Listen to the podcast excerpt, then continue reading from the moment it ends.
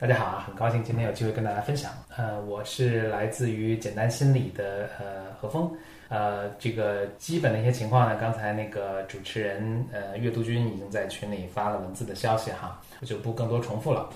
呃，今天跟大家分享这本书呢，呃，叫做呃《黑客与画家》，这是我非常喜欢的一本书了，并且呢，它的这个作者就是 Paul Graham，也是一个不仅我非常喜欢，并且他的很多想法思想啊是。呃，非常呃深深的影响了我们，包括我现在其实也是在创业啊。，Program 其实对创业呢是有一套非常独到的一个见解，并且它并不仅仅是一个见解啊，它是付诸实践，并且啊，就像咱们今天这个话题的主题说的，它是极大的影响了整个或者改变了呃远在硅谷的一个天使创投、天使投资的这么一个。啊，大家一个做事的方法，所以今天呢非常激动啊，能够跟大家介绍一下这个对我影响深远的一本书。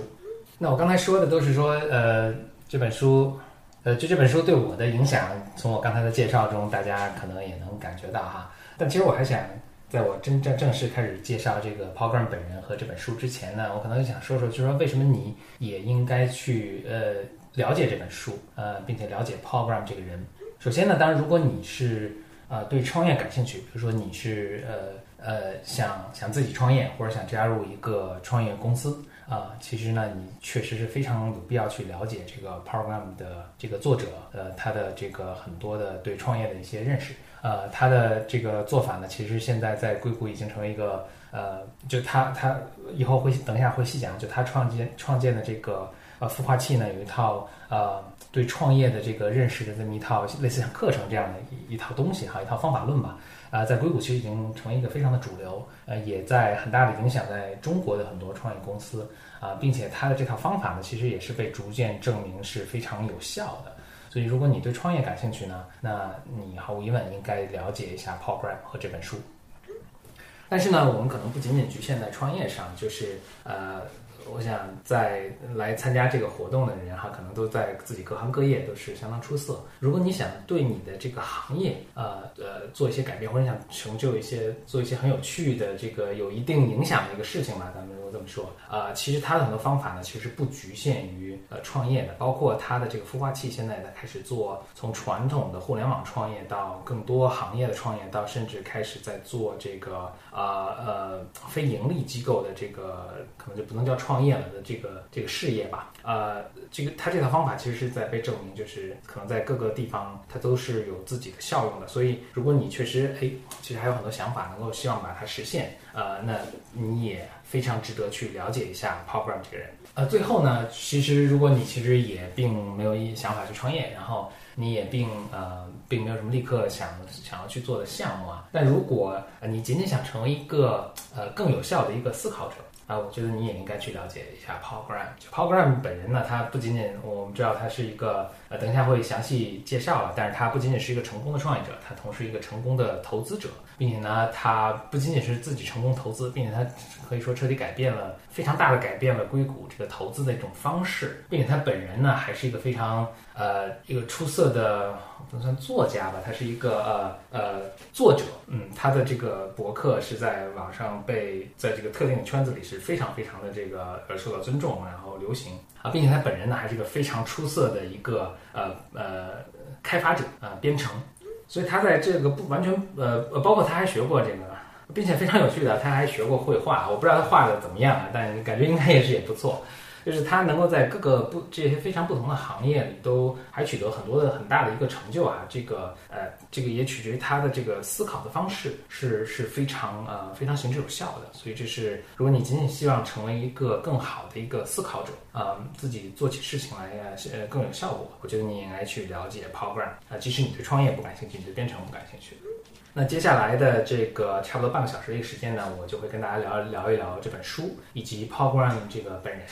啊，他他做了哪些事情，然后这些书里面呢都讲了聊了哪些话题，然后呢呃，我想我希望可能呃除了这些就他的生平啊以及这个书中的内容之外呢，我希望可能呃，真的能够让大家能够理解到他的思维背后的一些呃一个一个一贯的一个方式呃一种方式一个方法论，然后呢大家那个能够呢在听完之后呢，觉得其中有些东西是可以应用到自己的这个生活学习上，那这个就呃我觉得效果就达到了。那我们现在就开始哈。那首先呢呃咱们就聊聊聊这个呃 p o w g r a m 这个人哈。那这本这那先说一下，就是这本书呢其实是 Paul Graham 他。它的短呃杂文吧，咱们叫杂文。呃，它大概是写于大概两千年到两千零四年，初是出版于两千零四年，其实已经是十十余年前的一个呃集子了。然后呢，我刚才群里放了个图呢，就是 Paul Graham 本人。呃，Paul Graham 在这个书出了之后呢，其实还是不断的在写作，所以大家其实我在结尾的时候会发出一个链接，就是他现在的博客。然后呢，大家是可以看到他上面更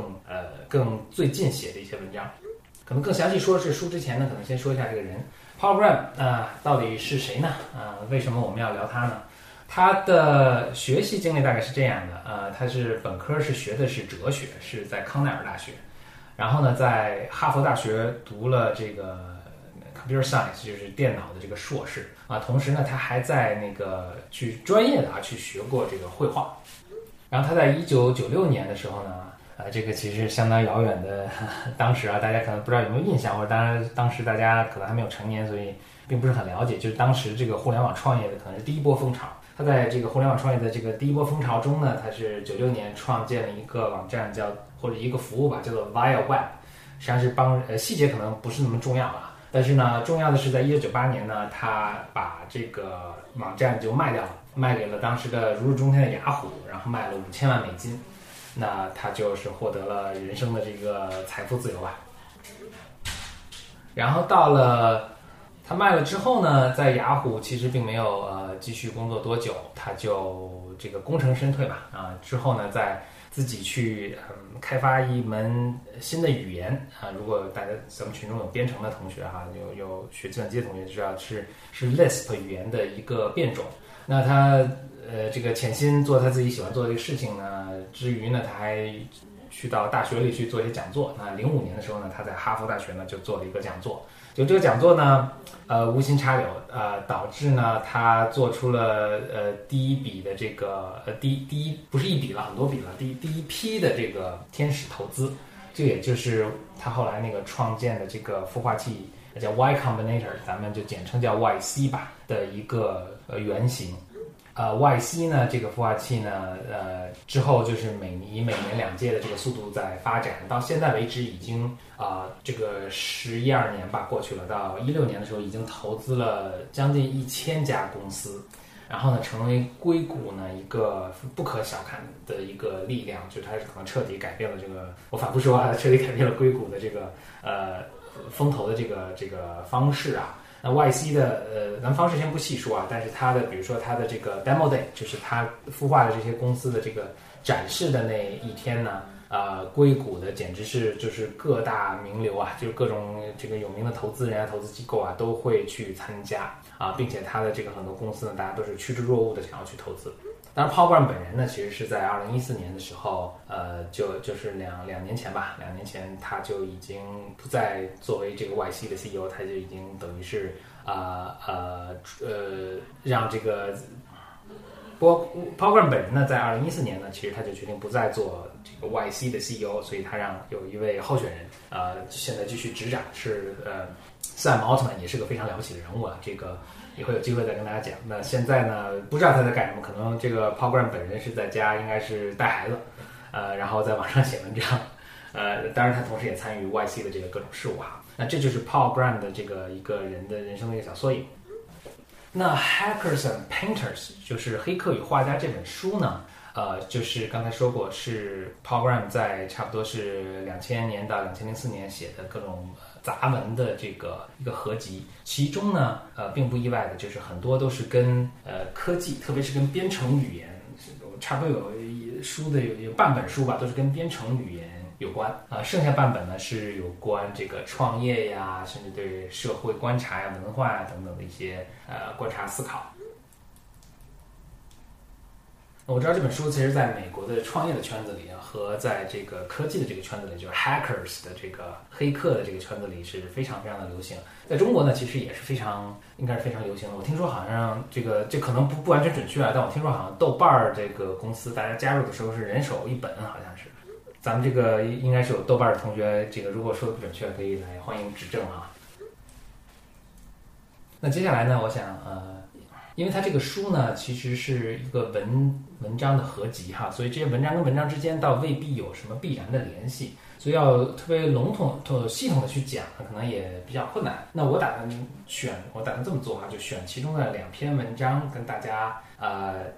分享一下，然后看大家呢从这两篇中文章中啊，就是能够应该是能够窥探到，就是 Paul Graham 他整个人一个思维方式以及他这个。如果他这个整本书有一个主题思想的话，他想传达的这个主题思想到底是什么？那我想分享的第一篇文章呢，就是这个跟这个书这个同名的这篇文章，就叫《Hackers and Painters》，就是黑客与画家。那这个书名呢，其实也也略作说明啊。呃，画家比较好理解啊。他说这个黑客，英文叫做 Hackers，呃，那这个指的是什么呢？呃，一说起黑客，大家可能有一个刻板印象，就是 Paul Graham 本人在文中其实也特别可能是说明了一下，就是大家都会想是那种。呃，潜入什么系统，然后去比如偷取什么银行密码，然后或者什么这种这种黑客。但其实呢，呃，这好像带着一个负面的意思。但其实 program 在这个文章中，它并不是指的这群人，它指的更是一群开发者啊，他们是在呃做出开发出这个有价值有用的这个程序或者服务啊，他指的更像是这群人，而并不见得。而几几乎就不是了，就是那种呃使用科技去犯罪的这些人。所以接下来我在这个介绍这个所所谓的黑客的时候呢，大家想的不是一个呃在阴暗中这个去去用科科学技术去犯罪的一个人，而而可能更想的更是一个啊呃一个呃非常有热情的一个一个开发者，那么一个一个程序员。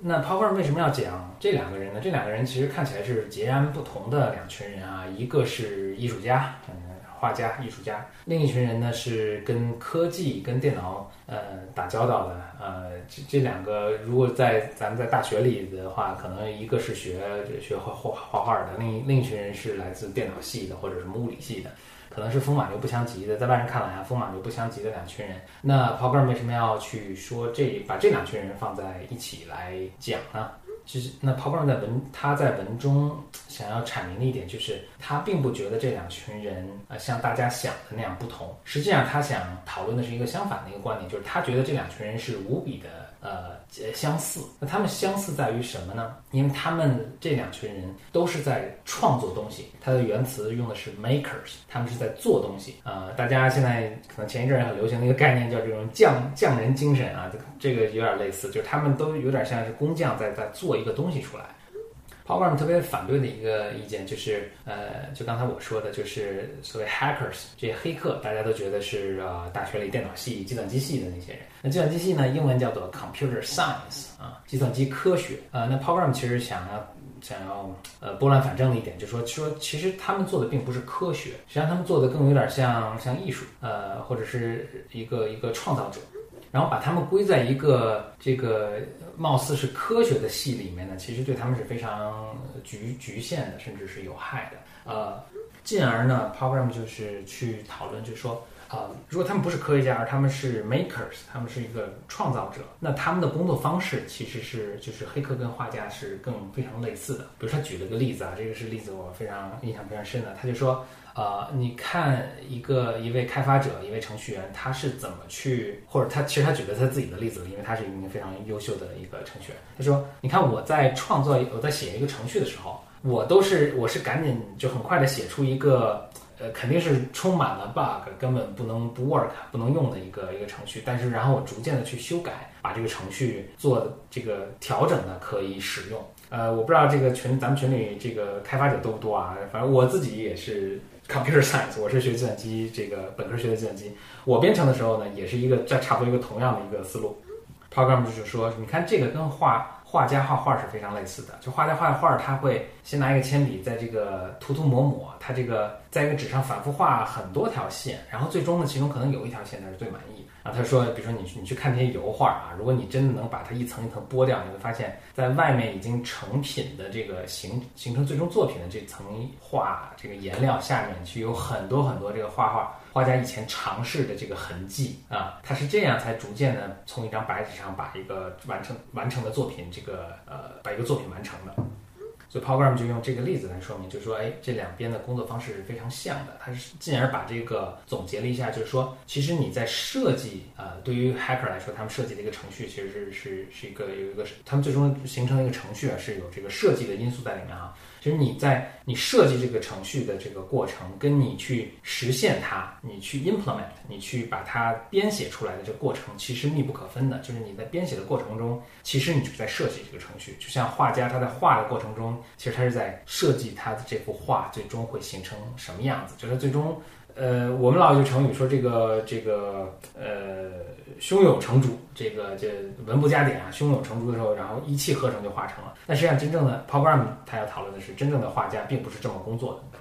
从这儿呢，program 就又引申出更一点，那这一点其实非常有趣的一点啊，就是大家可以看到思路一步一步走到这儿。就是说，如果我的设计跟我的去实现它的过程是密不可分的，那么啊，创业公司就有机会啊。为什么创业公司有机会呢？因为在大公司里其实是人为的，而且也是不可避免的。我们可能就不讨论为什么不可避免，但人为的不可避免的是使这个一个对产品的设计和这个对产品的实现呢。呃，分开的特别远，可能是完全不不同部门的两两拨人在做这个事情。但是在一个创业公司呢，它是有时候是一个人就完成的。呃，那即使不是一个人，他也是合作的特别近的，呃，两个团队或者可能就两个人吧，两三个人互相完成的。那他们设计出来的这个程序啊，或者这个最终的这个大家接触到这个服务，跟那个大公司呃设计出来的服务呢？他就说，大公司这个设计出来的服务就像是一个 committee，像个委员会设计出来的服务一样。那创业公司的机会就在于，你能够比他们设计出来的服务好用的多。那这就是创业公司的一个机会。总之呢，这篇文章呢其实是非常之长了啊。它的它的核心的一个一个观点就是说，黑客跟画家其实他是非常共通的两个人，而黑客跟比如说科学家是非常不一样的两拨人。那黑客跟画家呢？他们的共同之点呢，在于他们都是 makers，他们都是去创搞创作的人。所以，对于这种搞创作的人，他们最理想的一个生存环境，应该不是大学的那种呃院系那种实验室，那甚至可能也不是一个巨大的一个公司，而是这种创业公司或者小型的这种公司，是最适合他们去去发挥他们能力的这个这个环境。那除了这篇文章呢，我再想讲下面一篇文章。这篇文章就是。更呃更看起来似乎更技术一点。啊，但其实呢，我们从中可以看到，其实它它更想表达是一种思想。这篇文章呢就叫做编程语言啊，这里面呢它就 program 是在呃用一种非常浅显的方式吧，浅显易懂的方式，让不懂编程的人呢呃解释什么是编程语言。但是在但是它并不仅仅是讲说哎编程语言到底是什么，对吧？它是你去告诉电脑去做什么事情。而是他介绍了编程语言的设计之后之呃之中的两种思路，就是编程语言呢啊，这里也不细说了，但是反正编程语言有很多种，然后大家可能听说过的有 Java 呀，有 C 呀，有 Python 啊，有 Ruby 啊，这种各种不同的语言，有 JavaScript 啊这些语言，那这些语言差别在什么地方？然后有没有什么呃高下之分呢？啊，其实在这个呃开发者的圈子里，大家其实对这个讨论还是挺激烈的，而且饱含着感情哈。那 p o w e r 就说了，就说咱们且不说高下之分吧，但是这些语言的设计，每一个编程语言都是背后是被人设计出来的。语言的设计呢，其实至少有两种很显然的、截然截然不同的思路。第一种思路呢，那就是呃这种语言的限制比较多，让你呃尽量少的犯错误啊。就是各个大家可以理解为各个方面都规定的比较严格吧。呃，还有一种语言的设计思路呢，就是呃，其实给你很多的权限，让你能够呃，咱们非常简单粗暴解释啊，就是给你很多的权限，让你能够为所欲为，什么都可以去做。但是呢，带来的代价呢，就是你很有可能的写出很就是有很多 bug 的这个程序。那前一种呢，这个呃限制比较多的语言呢，是以 program 的一个解释呢，就是哎，其实特别典型的例子就是 Java。呃，我们再举一个例子啊，就是比如说呃程这个这个可能稍微有点技术性啊，就程序中呢会有变量。那对语言的设计中呢，它就会有呃两种处理方法，一个是你在呃呃这两种处理方法，一个叫叫做分别叫静态类型和动态类型。那所谓静态类型呢，其实很简单，就是当你要用一个变量的时候呢，你必须事先说明说这个变量是什么类型的。那类型呢，有可能是数字呃，数字可能还分这个整数啊和这个浮点的数字，或者是字符串等等等等。所以这个就是静态。所谓静态，就是说不能变了。就是你一旦说我要用这个变量 a，那我必须告诉这个呃编译器，但这个大家可以不管，就是我必须事先声明说 a 是属于哪一种变量。比如说它是一个有理数，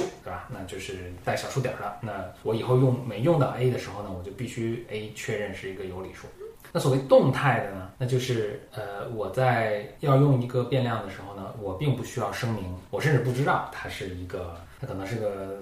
整数也可能是一个字符串，我都不知道；也可能是个数组，也可能是一个指针，我全都不知道。那呃，我在用的时候呢，我可以随意的去给它给它以这个赋予不同的值。呃，刚才这个解释的有点这个技技技术的成分多一点啊。呃，但是呢，大家就从中还是可以看到，就是啊，大家还可以从中可以看到，就是两种程序，就是对于简单的一个呃变量的这。这个情况呢，大家也呃，这个编程语言的设计也可以有完全不同的一个方式啊，可以是规定的非常严格，就是你必须声明你这个是怎样一个类型，然后你以后就永远不能变，你就必须用这个按这类型去用这个变量，或者你可以随便来。那可想而知，前者可能它的好处是你不太容易犯错误啊，你很多错误在编译的时候就能被发现；后者的好处呢，可能它给你更大的一个自由度啊，但是你更容易更有机会犯错误。那 Power 本人呢，就是确实是毫无疑问，他是更倾向于这种啊呃，给你更大的自由度啊，但是允许，但是可能你也更多犯错机会的这种呃程序语言设计的思想。但是呢，他也非常仔细，他就说，哎，确实有很多很聪明的人倾向于另一种呃设计思路。但 Program 呢，他确实就是说到，就说呃，为什么他会觉得那种啊，给你更大自由度是更好？因为它就像他前面介绍的，就是它的它的编程实际上是呃是一个摸索的一个过程。而当你在摸索的时候呢，你的使用的这个工具，那编程语言是一种工具了。你使用的这个工具它越灵活，其实让你就能够更有效的去摸索。所以他就是基于这个这个观点呢，他觉得哎，其实编程语言这种呃动态的这种。动态类型的这种编程语言呢，其实更好，或者说给我更多自由度的这这套这个编程语言的这个呃哲哲学思想呢，实际上是更符合他的这个做事方法。那所以其实介绍这两篇文章之后呢，我想嗯呃退回一步来说啊，我们就看一下就 p o w e r 本人他写这些文章，他背后可能有一个一致的一个思想。就以我的解读呢，我觉得他的这个一个统一的这个一致的一个思想呢，实际上是一个对呃，从第一步来说啊，它可以是它是对一个对于一个创造的过程的一个一个认知，就是它创造的过程，他他认识到实际上是一个非常呃，你是可以说混乱也好，然后是一个不可预测，然后需要极大的灵活灵活度，呃，这么一个一个过程。那在这个之后呢，就是说，呃，他为什么会觉得创造这个过程会是这样？那基于他的经验。但是我们说再退一步来讲，那实际上是我觉得他是对你其实看他的很多文章都能有这种体会，就是说他其实是对人的这种知知识以及认知的能力以及推理的能力呢，其实他是有一个，我觉得他能够意识到一个局限性。就是啊呃，比如说他他经常经常说这个这个这个话，就是你其实你在呃接触你的用户之前，你做着想你的产品会是做成什么样，几乎这个肯定是要失败的，因为你永远无法预测你这个你的用户啊真正想要的东西是什么。但是他还有一句名言呢，就是说，就说你的这个呃 version one 啊，就是你的第一版的这个产品呢，目的呢，其实就是为了让你找一些用户来，他们肯几乎肯定不喜欢你的东西。但是呢，嗯，你推出一个产品之后呢，你就有了用户，你有了用户呢，就可以从他们身上学到他你真正应该啊开发的产品是什么。所以他就是对，呃，就哪怕你再聪明，呃，哪怕你再有经验，但是他其实，呃，Paul g r a m 本人其实是对你能够预测到，呃，市场会怎么反应，未来会怎样，是呃完全没有把握的。啊，有一个工程上一个啊很流行的概念叫做，呃，不要去做那个 premature optimization。那什么意思呢？就不要在呃不要急着去做优化啊，在你发现你所在你确认你所要做的产品到底是什么之前，那这也是一个 Power 经常挂在嘴边的一个东西啊，就是比如说你在你确认你这个产品是人们真正想要的产品之前，不要急着把它做的特别完美。他本人去呃去做出 YC Y Combinator 这个孵化器的过程，其实也充分的体现了这一点。就是当时他去哈佛去做那个演讲的时候，甚至当他投出第一批钱，呃，这个 YC 第一批这个十几家公司的时候，其实他可能是完全没有想到，啊，他肯定是完全没有想到，就是他最终 YC 会形成在硅谷有这么有影响力的呃一家孵化器。就刚才说到，就是这个呃，Hackers and Painters，就是黑客与画家里面呢，其实是他呃零四年以前写的文章。实际上，如果大家呃再去看一下他这个零四年之后写的这些文章，他包括到就是一直写文章，也现在也还在继续写，大家会看出他所有文章中的这个这个一个一致性。就是其实他是在反复的强调创造的这个过程是多么不可预测啊，是多么哪怕你有再多经验，你哪怕再多智慧，其实你也没有一个水晶球能够看到未来是怎样。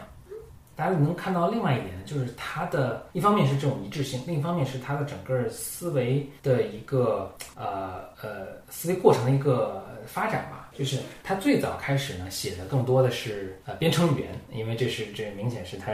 一个人生真爱了。然后就导致他对就是那个财富自由之后，他去想要去做的事情是去开发一一门新的编程语言，或者说设计一门新的编程语言。但是呢，呃，他最初的这种对呃对说成为一个 maker 去创作东西的这种认识啊，以及这个整个 making 这个创作这个过程的这个遇到会遇到的问题啊，实际上是在他编程以及设计编程语言的过程中体会到的。但是呢，啊，他接下来就会发现，哎，其实他这套思路，比如说在投资上，在投资创业公司上也是有效的，去在建立一个创业公司的时候也是有效的。那那大家从他的文章中就可以看出，就是他其实还是那一套呃思维方式啊，就是对对创创作的这套呃创作的过程的这个一个认识，但是呢，他会把它运用在更多更多的这个领域，从投资啊到这个呃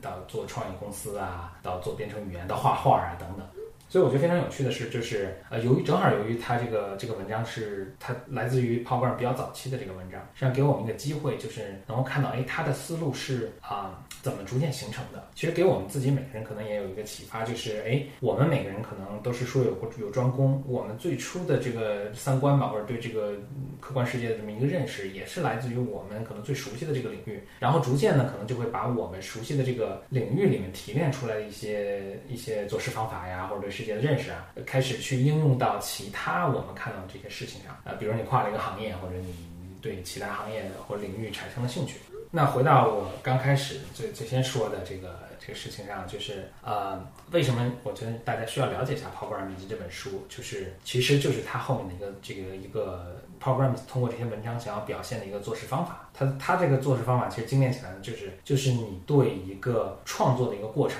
的一个认识。那你你有一定有怎样的认识，你就会按照怎样的方式去去做事情。所以比如说 Program 就会老教导这些创业公司的创始人说：“哎，你们不要急着去优化你的产品，你先把你的产品用非常快的速度去推出，争取到一些用户之后，那些用户才会告诉你真正想要做的是什么。”就这套思路啊，大家可以考虑一下，这个作为自己的这个武装自己吧，作为自己思维的一个工。工具，呃，不管你在做什么，如果你在做本身就在做创业的话，那我觉得这个对你是非常有用的。但即使你做的不是创业，你也可以在想，就这种思维方式对我有没有用处？呃，那其实呢，我们接下来可以观察的一个很有趣的事情，也就是呃，YC 就是 Program 创建的这家公司啊，其实他们现在呢，他们的想法也越来越宏大，所以他们不仅仅在投资呃互联网创业公司，他们还在投资硬件，他们还在投资医疗企公司，他们还在投资甚至这个核发电的这样的公司，然后他们还在投资这个非盈利性的机构。那所以就是也非常有趣的一个观察，就是 Program 的这这套思维方式啊，对于互联网创业公司管用，那对于这其他的这些不同的行业是不是也管用呢？那这个其实是非常有兴趣去我我猜啊，我我如果非要打赌的话，我觉得也是同样管用的。呃，但是呢，我们会拭目以待，看看这个会有怎么样有趣的一个发展。那说到这儿呢，我再用几分钟时间啊，讲讲，就是说，呃，Program 的这这套思维方式啊，在硅谷其实大为流行了。那当然也这个多少也有影响到中国，就是咱们，比如北京吧，就是很多创业公司，但很有也有些呢，大家也对这个开始关注啊。呃，不过呢，就是挺有趣的一点，就是呃，前一阵儿我跟我的另一位也是一位同学，然后他也在创业，然后呢，他还特别特意的去走访了，就是北京的很多这个规模不同的创业公司吧，然后去跟这个创始人聊啊，去跟那个公司的比较呃投资人聊啊，或者跟一些运营的这些朋友们聊吧，就会发现，哎，其实呃，大多数中国公司其实并不是特别认同这个 Program 的这套这套思维。呃，我不知道是因为，比如说，我们就中国的这套创业文化是在一个完全不同的一个轨迹下，呃，发展起来的，或者可能文化上本身也不同，所以这个导致两边创业的风格还挺不一样。呃，当然也并没有，并不是说有什么高下之分啊。然后这个这种公司中也有很多非常非常成功的一个公司。呃，我做这个补充呢，也只是想说一下，就是哎，其实啊，这个也有不同的不同的认识，不同的做法，也并不是说 program 这个一家之言就是一定是呃最权威啊。尤其是如果大家周围有这个朋友在创业的话，大家会发现，哎，其实对于创业的这个想法也是非常不一样的。呃，我我本人，包括我们在简单心理这边，我们其实还挺认同 program 的这个呃这这套思维的。然后哎，觉得其实呃，甭管你受到怎样的教育。多么好的教育，或者你人多么聪明，或者你多么有经验，其实是有很多很多未知的东西。所以你对这种未知呢，就要心存一种呃呃 appreciation，就是哎，你知道你是这是你未知的，然后你有一套方法去发现它们，然后去应对它们。那这是尤其就发现这些未知和应对这些未知，然后甚至化它们成为把它们变成自己的优势啊，这个其实创业公司特别重要的。因为创业公司嘛，从定义上来说，你做的就是全新的东西，所以我就觉得是老的经验啊和这个呃是未必是应该是经常用不上的。然后呢，我现在就是给大家发一些链接啊，这些链接呢，就是呃是跟今天的这个分享有一些关系。这个呢，就是 Paul Brown 本人的文章的博客吧，大家可以理解，就是大家可以看到黑客和画家中的很多文章在上面也有收藏。然后呢，当然更近的是他最近写的一些文章，呃，文章因为都是英文的了，所以啊，当然呃这个英文好像也很重要呢，希望我是非常鼓励大家呢，如果英文可以的话呢，就去阅读一下它的原文。这个链接呢，就是 Program 创建的这个 Y Combinator YC 的这个官网。然后非常鼓舞人心的呢，就是 YC 呢，他们也进入了中国，他们甚至在中国呢还有微信号。这个呢，就是他们在中国的微信号，应该关注的人现在还不是特别多。另外一个鼓舞人心的消息呢，就是如果你在创业呢，其实你也可以去申请 YC，他们也在从中国招收这个呃申请人，就是他们会投资你。还有就是 Program 的以及 YC 以及刚才说的 YC 的新的掌门人 Sam Altman，他们这一系列的这种思想呢，其实他们是在 Stanford 大学呢开了一门课程，就叫做啊 Startup Class 这个创业课。然后这个视频呢也都有录像，然后在网上都可以分享。我只是找到了他们的官方的这个网站啊，然后我相信其实是应该有中文字幕的呃视频呢，在国内可以呃视频网站上可以找到。那最后呢，再就是说两点吧。一点就是呢，呃，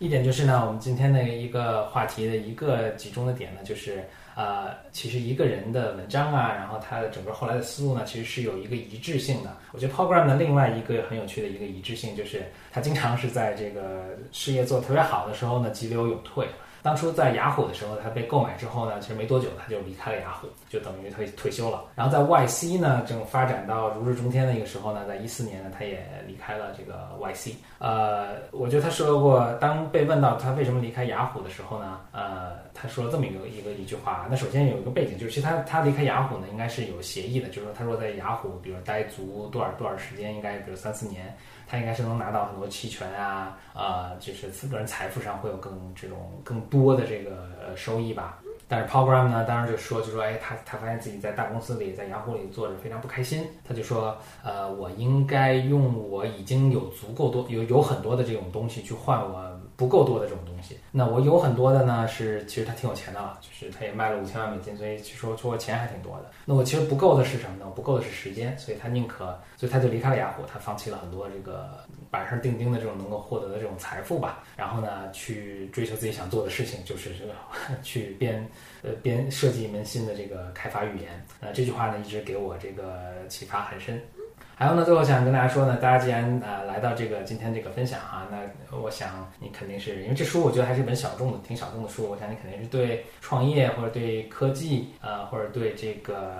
程序开发呃会挺有兴趣的。那我还挺挺感兴趣，能够啊是听到你更多的消息，然后那个有一个交流的啊，也很欢迎就是给我写个信。然后这是我们的邮箱啊，这是我的邮箱。那我今天的分享呢，其实就到这里呢，就谢谢大家。接下来就是提问的环节。呃，刚才群里来了一个问题，就是问创业最重要的是什么？这个问题确实比较笼统啊，就是我觉得很难回答。那如果我能够改改一下这个问题的话，就是比如说创业，呃，尤其早期哈，你最成功的能够如果能够成功的最重要因素是什么呢？我觉得 Program 其实还有个很好的回答，就是 Make something people want，就是做一个大家愿意有需求的一个一个服务或者一个产品。呃，下一个问题是问为什么这本书国内早就出版了，为什么今天才来推荐呢？呃，这个因一个原因应该是豆瓣儿可能是最近才邀请我来做分享，所以我才有机会跟大家分享这个事儿。但是换换一个角度说啊，就是我觉得创业可能呃，因为他这本书其实跟创业是还挺关系挺密切的。我觉得创业可能也是最近才成为一个还挺深入人心的一个事情吧，所以可能呃，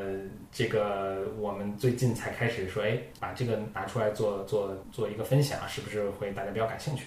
呃，又有一个问题说这本书对我的创业的启发在哪儿？是如何具体帮助到了我？嗯，咱们可能不说这本书啊，说 Paul Graham 这个人，因为我其实关注他的时候，他这个我是先关注他这个人，然后其实已经看了他很多文章之后，才再看他这本书的，因为他其实这本书的文章在呃，